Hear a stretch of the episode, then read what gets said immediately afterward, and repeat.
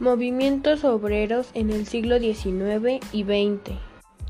Introducción. El movimiento obrero es un movimiento social que busca un mayor bienestar para los trabajadores.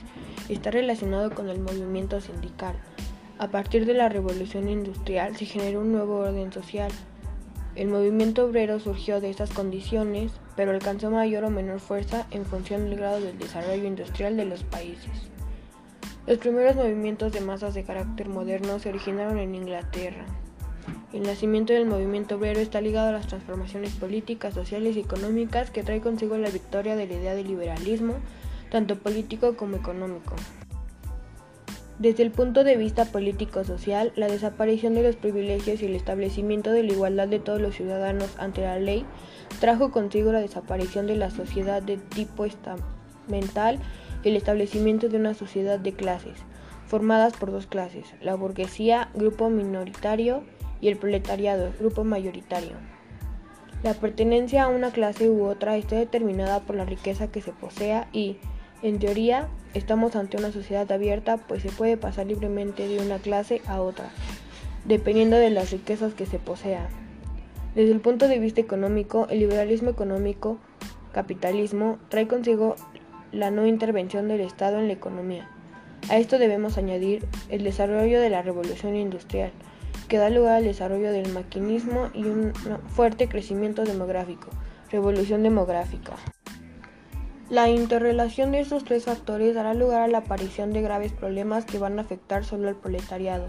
Sueldos muy bajos, aumento del paro, pésimas condiciones de trabajo, explotación de mujeres y niños, varios obreros de viviendas en muy malas condiciones, analfabetismo, etc. Como el Estado, dominado por la burguesía y en virtud del principio de no intervención, no hace nada por solucionar estos problemas, será el propio proletariado al que inicie la lucha por solucionarlos, lucha que se conoce como el movimiento obrero. La burguesía española decimonónica no constituía un conjunto social uniforme. El carácter plural de las clases burguesas llevó al fracaso de la Revolución burguesa de 1868. La clase alta estaba integrada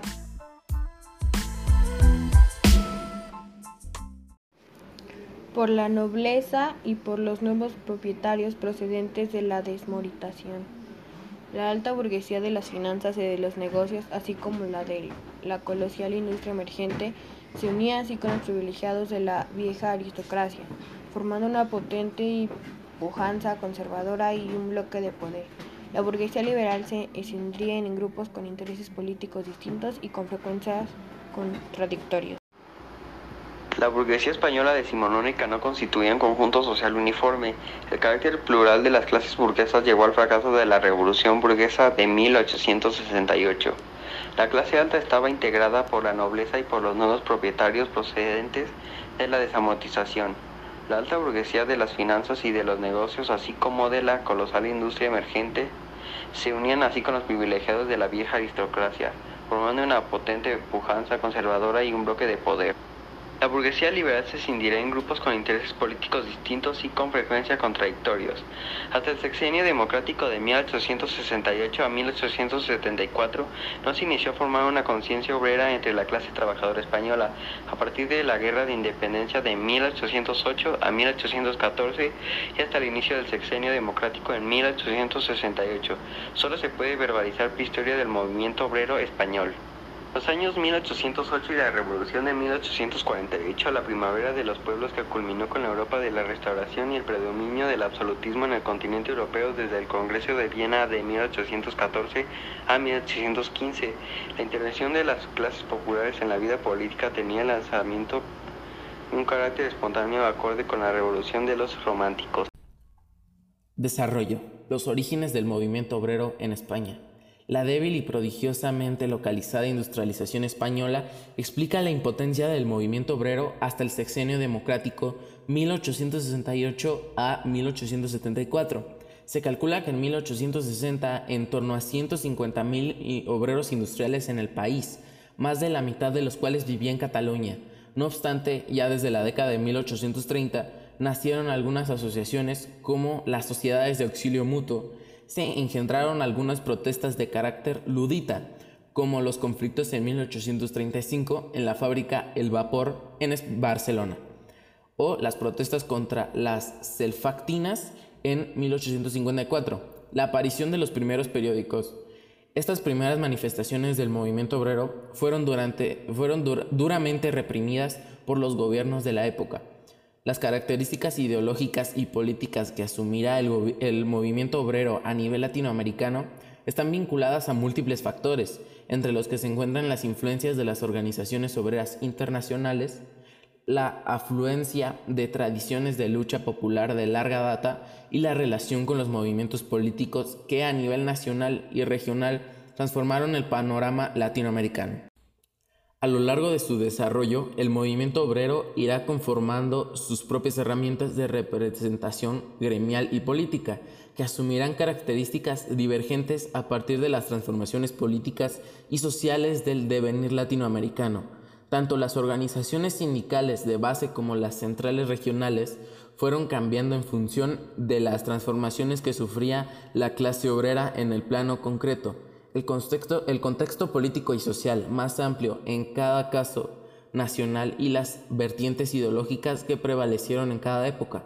Será central para comprender estas mínimas cuestiones los cambios que se engendraron en la estructura económica a nivel regional y en los casos nacionales específicamente. Algunos hitos serán fundamentales para entender estas transformaciones históricas. Esos momentos de quiebre tuvieron que percibir visualmente tanto con las situaciones latinoamericana como con el contexto internacional, con, las propias con la propia acción de los sectores populares en la defensa de sus derechos, así como las estrategias de la clase dominante para contener estos reclamos y maximizar sus beneficios. Desde la Revolución Mexicana en el plano latinoamericano y la Revolución Rusa en lo internacional, pasando por el desarrollo de movimientos populares de masas que se dieron a lo largo y ancho de todo el subcontinente, los procesos de avance político de los trabajadores, en alianza con otras capas de los sectores populares, el ejército, la iglesia o sectores de clase media tuvieron múltiples expresiones que se fueron transformando con el devenir de los acontecimientos políticos y sociales que en buena medida tuvieron un pulso prevalente en toda América Latina. Antecedentes y primeras organizaciones obreras. En las últimas décadas del siglo XIX se inicia a desarrollar un incipiente proceso de politización de la población rural y del artesanado urbano, en línea con los nuevos requerimientos de un mercado de trabajo que se ha ido transformando de forma expeditada. La inserción de América Latina en el mercado mundial y el desarrollo de unas primeras formas de capitalismo dependiente amoldan la emergencia de los estados nacionales a las esencialidades de las clases dominantes nativas. Alrededor de las minas, de los centros de producción agrícola y en las zonas urbanas de los incipientes trabajos de alojamientos, transporte, comunicación, etc., se desarrolló un sector de trabajadores que se desvinculaban de la tierra como principal medio de sustento, y en muchas ocasiones debían trasladarse de sus lugares de origen para trabajar. A las migraciones internas que se engendran principalmente desde el campo hacia los centros urbanos, se le suma un importantísimo afluente de inmigrantes europeos. Estos trabajadores, provenientes en su colosal mayoría de España e Italia, se instalaron preferentemente en la zona atlántica, transformando la conformación social de Brasil, Uruguay y Argentina. Conclusiones. Durante el siglo XIX se dieron los primeros grandes esfuerzos en los obreros por organizarse en torno a grupos que pasarían a llamarse sindicatos. Los primeros movimientos de masas de carácter modernos se originaron en Inglaterra. A principios del siglo, la clase obrera forma un grupo aparte que vive separado del resto de la sociedad. Desde la década de 1830 nacieron algunas asociaciones como las sociedades de auxilio mutuo, en las últimas décadas del siglo XIX se comienza a desarrollar un incipiente proceso de proletarización de la población rural y el artesanado urbano. Las primeras organizaciones obreras herederas en alguna medida de asociación de ayuda mutua que iniciaron a multiplicarse los años previos, el proletariado industrial es una fuerza nueva en plena expansión cuyo peso e influencia aumentaba al ritmo de la industrialización. El movimiento obrero logró una mejor protección de trabajadores, reducción de trabajo, un sistema de jubilaciones, de seguro de desempleo, la reducción de disparidades entre hombres y mujeres, el reconocimiento de organizaciones sindicales, una generalización de la instrucción, El movimiento logró varias cosas, sin embargo, otros objetivos no fueron logrados. El general, el movimiento obrero, es un movimiento social que busca un mayor y mejor bienestar para los trabajadores. A partir de la revolución industrial se generó un nuevo orden social. El movimiento obrero surgió de esas condiciones, pero alcanzó mayor o menor fuerza en función del grado de desarrollo industrial de los países. Liberalismo tanto político como económico. Desde el punto de vista político-social, la desaparición de privilegios y el establecimiento de la igualdad de todos los ciudadanos ante la ley trajo consigo la desaparición de la sociedad de tipo estamental y el establecimiento de una sociedad de clase formada por dos clases, la burguesía y el proletariado. Grupo mayoritario, la pertenencia a una clase u otra está determinada por la riqueza que se posee y en teoría estamos ante una sociedad abierta, pues que puede pasar libremente de una clase a otra dependiendo de la riqueza que se posee. Desde el punto de vista económico, el liberalismo económico capitalismo trae consigo la intervención del Estado en la economía. A esto debemos añadir el desarrollo de la revolución industrial, que da lugar al desarrollo del maquinismo y a, a un fuerte crecimiento demográfico. La interrelación de estos tres factores dará lugar a una aparición de graves problemas que van a afectar solo al proletariado. Sueldos muy bajos, aumento del paro, las pésimas condiciones de trabajo y la explotación de mujeres y niños como barrios de viviendas es muy malas en las condiciones de analfabetismo.